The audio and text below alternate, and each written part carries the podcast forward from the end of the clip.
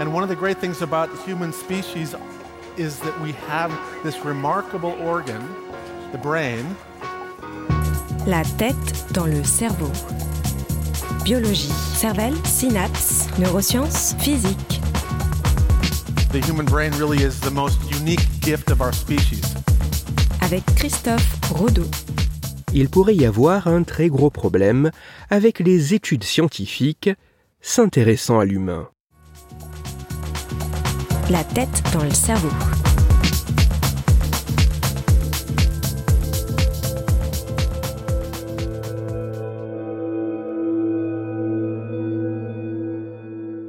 Pour un certain nombre d'études dont je vous parle dans le podcast, il est question de résultats issus d'expériences passées par des femmes et des hommes qui se prêtent volontaires pour ces travaux scientifiques.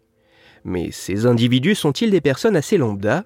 Ou au contraire ont-ils des profils tellement spécifiques qu'ils limitent la généralisation des résultats obtenus par les études scientifiques?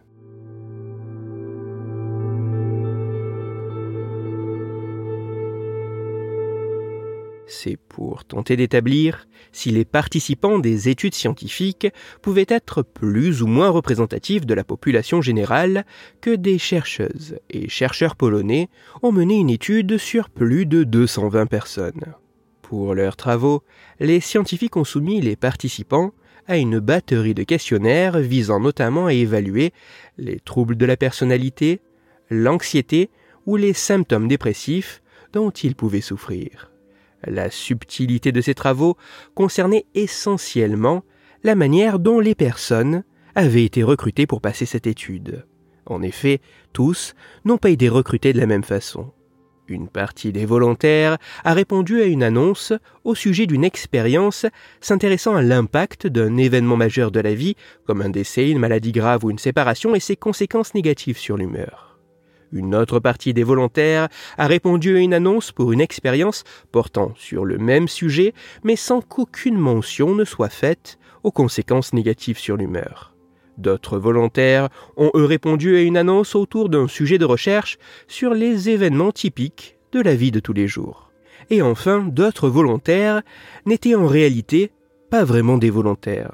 Plus précisément, ces derniers participants ont été recrutés justement parce qu'ils ne s'étaient jamais portés volontaires pour participer à des études scientifiques.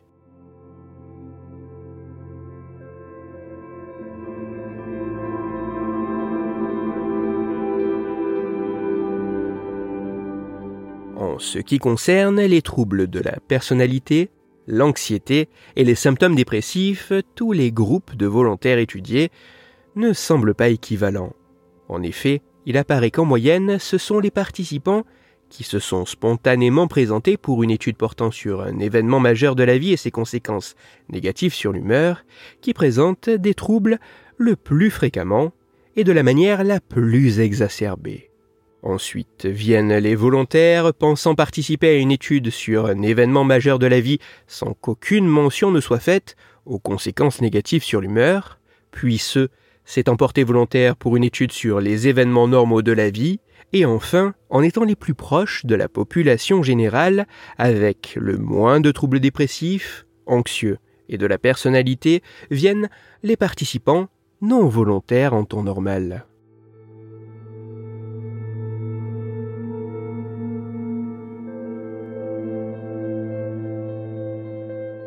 Même si ces résultats demandent à être confirmés par d'autres études sur davantage d'individus avec d'autres mesures moins subjectives et déclaratives et dans des conditions plus diverses, il se pourrait que les participants des études scientifiques puissent ne pas être des plus représentatifs de la population générale. En effet, sans même le vouloir, dans certains cas, les scientifiques pourraient recruter les individus les plus intéressés ou concernés par le sujet de leur étude. Un problème méthodologique nommé biais d'autosélection qui pourrait grandement limiter la généralisation des résultats obtenus sur le reste de la population. Heureusement, en connaissant ces résultats, il semble possible que des tests préalables et un contrôle précis des informations concernant le sujet spécifique de l'étude lors de l'appel à participants puissent être mis en place pour permettre de se prémunir d'une partie de l'impact de ce biais d'autosélection.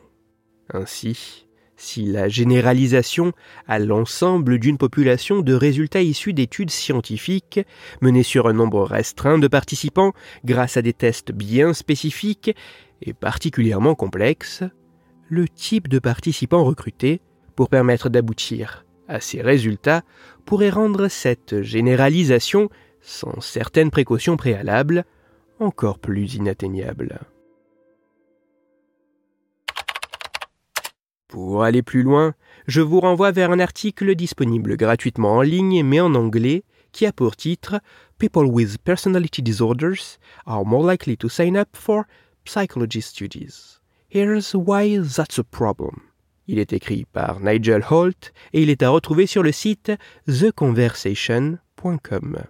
Toutes les études scientifiques m'ayant servi à écrire cet épisode, ainsi que les références de l'article pour aller plus loin, se trouveront sur mon site. Cerveau en argot, dont le lien se trouve dans la description de l'épisode. Dans cet épisode, j'ai parlé de l'importance de certains éléments lorsqu'il est question d'études scientifiques. C'est pour cela que je vous invite à écouter l'épisode numéro 50 de La tête dans le cerveau.